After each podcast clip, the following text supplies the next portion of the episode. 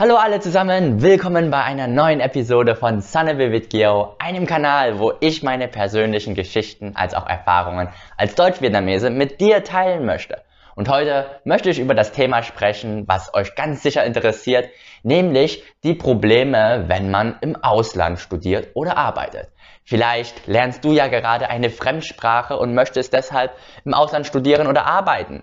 Sicherlich hast du auch schon über einige Probleme gehört, wie zum Beispiel die Sprachbarriere oder Kulturschock. Aber heute möchte ich über ein Problem reden, was du sicherlich noch nicht kennst, aber meiner Meinung nach ein sehr großes Problem für mich war. Alles klar? Los geht's!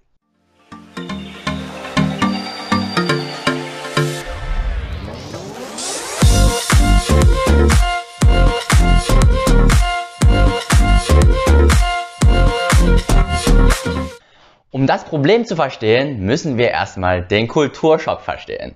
Der Kulturschock. Ich bin mir sicher, ihr habt das schon öfters gehört, aber was bedeutet denn eigentlich Kulturschock?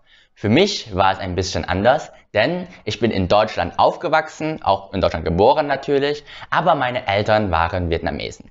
Also habe ich von vornherein äh, oder bin ich von vornherein mit zwei Kulturen aufgewachsen, die Mentalität und die Denkweise der Deutschen die ich natürlich in der Schule gelernt, äh, die ich von den Lehrern gelernt habe oder von meinen Freunden, als auch die vietnamesische Kultur von meinen Eltern. Aber nach dem Abitur habe ich mich entschieden, mit einem Freund nach Neuseeland zu gehen für ein Work-and-Travel-Jahr. Das bedeutet, dass wir in Neuseeland gearbeitet haben und danach waren wir reisen. Und natürlich habe ich mich ein bisschen darauf vorbereitet und habe mich belesen äh, und da habe ich natürlich auch das Wort Kulturschock gehört. Aber ich muss ehrlich zugeben, ich habe das Wort erst verstanden, als ich angefangen habe in Neuseeland zu leben. Denn der Alltag, die Arbeit, das Lernen, alles war eigentlich komplett anders. Obwohl ich äh, mit der deutschen und der vietnamesischen Kultur aufgewachsen bin, war das Leben in Vietnam nochmal eine komplett andere Geschichte. Natürlich entdeckt man viele neue Dinge im Ausland, nicht nur die Sprache, sondern auch die Menschen. Man findet vieles interessant. Doch es gab eine Situation in Neuseeland, wo ich wirklich gemerkt habe, dass es ein großer Schock für mich war. Ich war da mit Konstantin auf einem Campingplatz und wir haben gefrühstückt am Morgen. Und dann kam irgendein fremder Mensch zu uns und hat gesagt, hey, möchtet ihr ein Kiwi sehen? Also das Tier. Äh, und ich habe erst in dem Moment gedacht, wir essen gerade und mein allererster Gedanke war dann auch, ne, Du bist eine fremde Person, mit dir will ich nichts zu tun haben. Warum sollte ich dir überhaupt glauben? Äh, willst du uns berauben, unsere Dinge klauen aus dem Auto? Oder was wird jetzt passieren? Und da war ich erstmal geschockt, dass das meine erste Einstellung war, weil in Deutschland ist es nicht so oft äh, oder kommt es nicht so oft vor, dass fremde Leute zu dir kommen und dir irgendetwas erzählen oder anbieten wollen. Äh, man ist dann immer sehr misstrauisch. Doch dann habe ich mir gedacht, Kiwi sehen. Es ist super selten, dass man ein, ein echtes Tier so äh, in der freien äh, oder in, in der Natur sieht. Und dann habe ich gesagt, okay, lass es probieren. Wir haben alles weggeräumt und haben dann natürlich auch das Kiwi gesehen. Äh, war alles super nett und super cool. Aber das war für mich der größte Schock in Neuseeland, dass die Leute so offen waren, auch gegenüber fremden Leuten, die sie gar nicht kennen. Mit der Zeit hat man sich natürlich an das Leben in Neuseeland ge gewöhnt, egal ob im Privatleben, mit Freunden oder auf der Arbeit. Viele Dinge, die ich in Neuseeland gelernt habe, habe ich in mein Leben implementiert und äh, auch angewendet. Also viele Denkweisen, auch diese Offenheit gegenüber fremden Leuten, äh, ist es bei mir im Alltag mit drin. Äh, aber ab einem gewissen Punkt dachte ich mir auch, ich glaube, das war nach einem Dreivierteljahr in Neuseeland, äh, es wäre ja mal wieder schön, meine deutschen Freunde zu sehen, meine Familie in Deutschland. Ich habe den Döner, das Essen vermisst. Genau, man hatte irgendwann wieder Heimweh.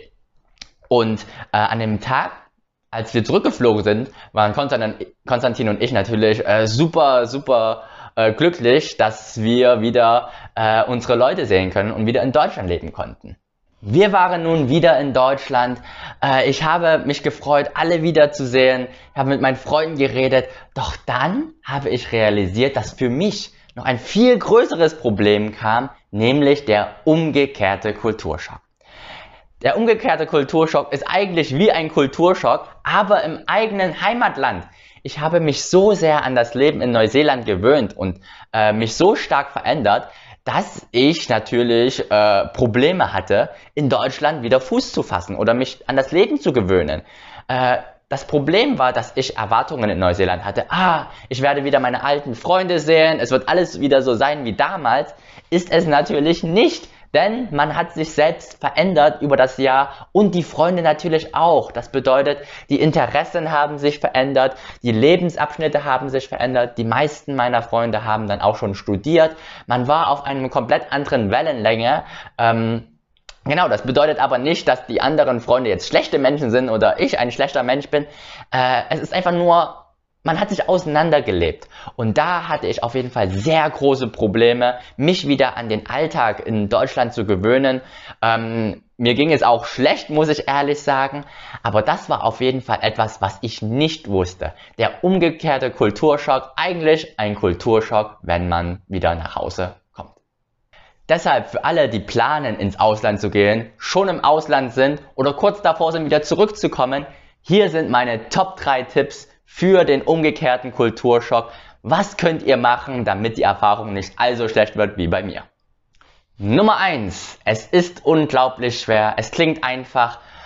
Ihr müsst lernen zu akzeptieren, dass man sich verändert hat und dass sich die anderen auch verändert haben. Vielleicht kennt ihr das auch von der Schulzeit. Ihr wart äh, sehr gute Freunde mit jemandem, doch als ihr dann ins Studium gewechselt seid, habt ihr den Kontakt verloren. Es ist ganz normal.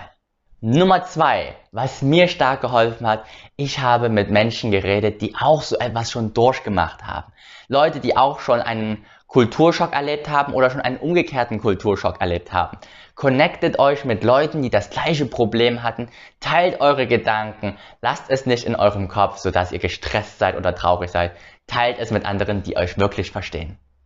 Und Nummer drei, bleibt aktiv, bleibt nicht zu Hause, geht raus, lernt neue Leute kennen. Was ich auch gemacht habe, ich war in Deutschland reisen. Das habe ich davor nie gemacht. Ich kannte nur ein, zwei Städte, doch dann habe ich mir gedacht, hey, ich kenne mehr über Neuseeland als über Deutschland, vielleicht sollte ich auch mal in Deutschland reisen gehen. Genau, bleibt aktiv, entdeckt neue Dinge, lernt neue Leute kennen und so wird der umgekehrte Kulturschock nicht so heftig.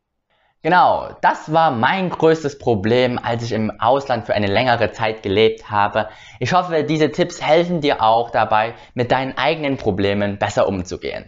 Falls euch dieses Video gefallen hat, vergesst nicht, dann like dieses, folgt diesem Kanal, teilt dieses Video bitte an alle deine Freunde, die gerade vorhaben, ins Ausland zu gehen, damit sie nicht diese schlimme Erfahrung wie ich machen müssen und vielleicht einen besseren Einstieg in den Alltag finden.